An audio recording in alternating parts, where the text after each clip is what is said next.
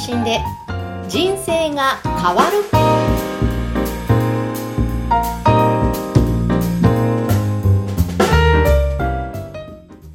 こんにちは、小ラボの岡田です。こんにちは、山口智子です。岡田さん、2月に入りましたけど、2月といえばバレンタインデーですね。はい。岡田さん、毎年、チョコゲット率はいかがですか？いやー、あんまりないですね。なんあ、か、そうなんですか？娘と奥さんから、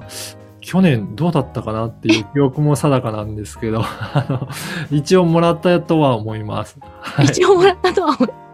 あんまり記憶にないんですよね。たまにくれない年もあるので。そうなんですね。じゃあ、ちょっと今年は期待したいですね、奥様と娘さんに。ねはい。私は自分にチョコを買います。そうなんですね。ねは毎年そんな感じです。はい。はい。さてさて、ではでは、2月に入りまして、この第1回目の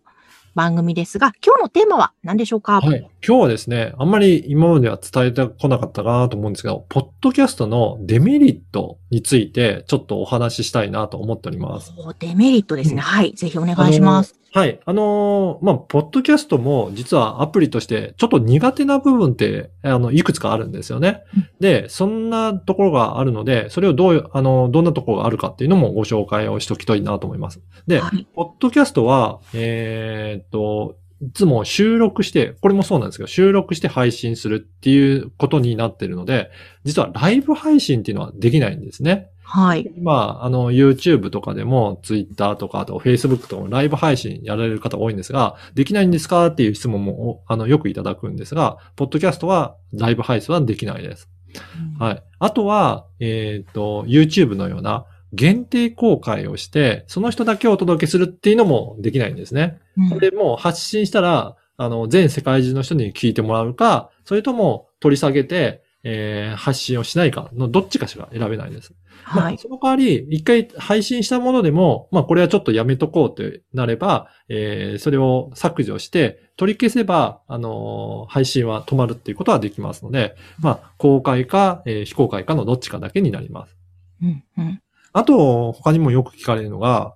あの、広告収納とかで課金はできるんですか？こう、あのいうことですね。あの、はいまあ、そこで、う販売できるかっていうところなんですが、これも実は仕組み上ないので、えーここでの、ポッドキャスト内で課金されることはないです。なので逆に言うと全部無料で聞けるっていうのが、ポッドキャストの特徴ですね。はい。はい。そして、あとはですね、広告収入とか、広告入れたりとかできないんですか？っていうところですが、あの、YouTube のような、なんか自動的に入るような広告は、あの、その機能が今ないんですね。で、うん実はそういったことも技術的にはできるようになってきてるみたいなので、これは特殊なサーバーで発信するとか、まあそういった技術的にやればできなくはないです。なので、本当にごく稀に、えーっと、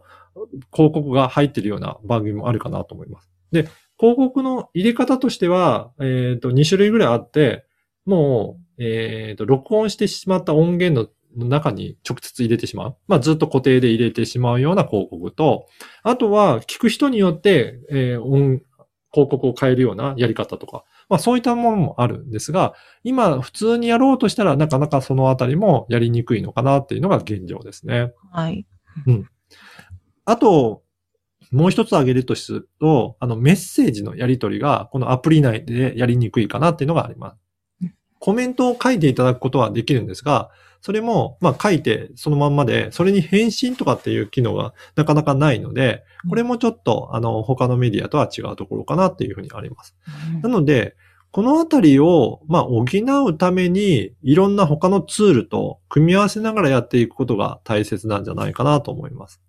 例えば、ば、ライブとかだと、なんか Facebook ライブをして、そこで録音した音源をポッドキャストに使うとか、あとは、まあ YouTube も一緒に、えー配信しながら、そこで、えー聞いてもらうとか、あとは、あのメッセージのやり取りなんかは、私なんかは LINE 公式アカウントと連動させて、なんか質問ある方は LINE 公式アカウントからお問い合わせくださいっていうふうにして、で、そこでやり取りできるようにするとかっていうことで、なんか他のツールを組み合わせながらうまく活用していくのがいいんじゃないかなというふうに思っております。うん。岡田さんが主催しているこのポッドキャストコミュニティでも、皆さん Facebook ライブと連動させたり、YouTube と連動させたり、いろんな取り組みされてる方いらっしゃいますもんね。そうですね。あの、やっぱりそういうふうな工夫をされながらやると、あの、実際にどんな方が聞いているのかっていうことも、えーっと、分かったりとか、あとは、えー他の手段を使ったりとかすることができるので、まあ、いろいろツールは組み合わせながらやっていくといいんじゃないかなと思います。で、その上で、ポッドキャストのメリットを活かせるような発信ができると、より、えーリスナーさんも増やしたりとか、あの、ビジネスにつながったりとかすることが可能になっていくかなというふうに思っております。あの、例えば今後ライブ配信とか、はいそういうメッセージのやり取りとか広告収入が、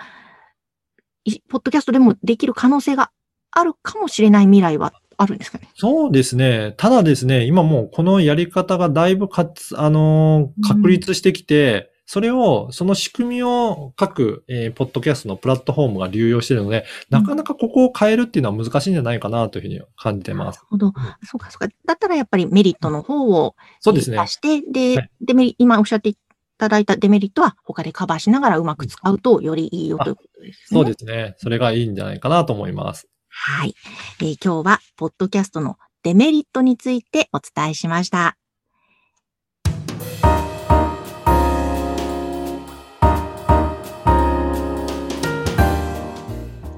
続いては、おすすめのポッドキャストのコーナーです。えー岡田さん、今日はどの番組でしょうか？はい。今回は、子供の未来を変えるラジオということで、夢を叶える学習塾の石田祐介さんの番組を紹介したいと思います。はい。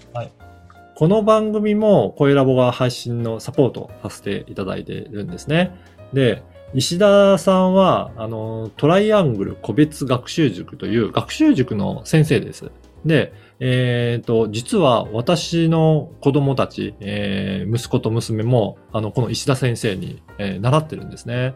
で、えー最近だと、これをオンライン上で、えーもうできるので、塾に通い通う必要なく、このズームとかを使って、えー教えてもらえる。まあ、そんな先生ですね。で、その石田先生の特徴としては、やっぱり、あのー子供たちが、あの、目的を持って、どういうふうな将来、活用、活躍していきたいかっていう、そういった将来像をちゃんと見据えた上で、じゃあ、そのために必要なのはどういったことをやらなきゃいけないねっていう、勉強に目的意識を持ってもらって、で、えー学習に、えー取り組むっていう、なんかそういった取り組みをされているので、なんか、いやいややるんじゃなくて、ちゃんと目的を持ってやるので、本当に成績を伸びてる実績を、あの、石田先生持ってたりとかするので、まあ、そういったお話を結構、子供の未来を変えるラジオということで発信していきたいということで、えーラジオ番組にして発信を開始されました。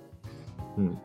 なんか石田さん自身もこう子供たちに夢を持ってほしいというので、そういういろいろな職業の方を子供たちに紹介するイベントとかも取り組んでらっしゃいますよね。そうですね。私も何度か、あのー参加させていただいたんですが、本当あのーまあ、職業って、あの一般的にはなんか本当にかつ、あのよく目にする職業しか目に見えてこないと思うんですが、いろいろあるんだよっていうことをお知らせするために、本当に、この間参加した時は声優さんだったりとか、あとはマジシャンの方だったり、えーパイロットの方だったりとか、本当に様々な業種の方が、えーゲストに、えーお越しいただいて、で、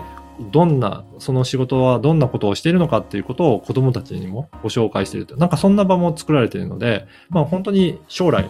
何になりたいっていうところから、あの、教えられてる、そんな先生だなというふうに感じますね。ね、なんかただ教えるだけじゃなくて、うん夢を持たせてくれるっていうはい。ね、方ですよね。あの、なんか番組少し聞いたんですが、うんあの、親が子供に言わない方がいい言葉言ってるなって思いながら、そうですよね。はい、あの、変えていこうって思いました。はいでで、そういう、うあの、言葉がけについても教えてくれてきたので、親にとっても、お子様にとってもまたいい番組ですね。そうですね。ぜひ、あの、親御さんにも聞いていただいて、どういうふうにして子供と接するといいか、なんかそんなところもヒントになるんじゃないかなというふうに思います。えーということで、えー今日は、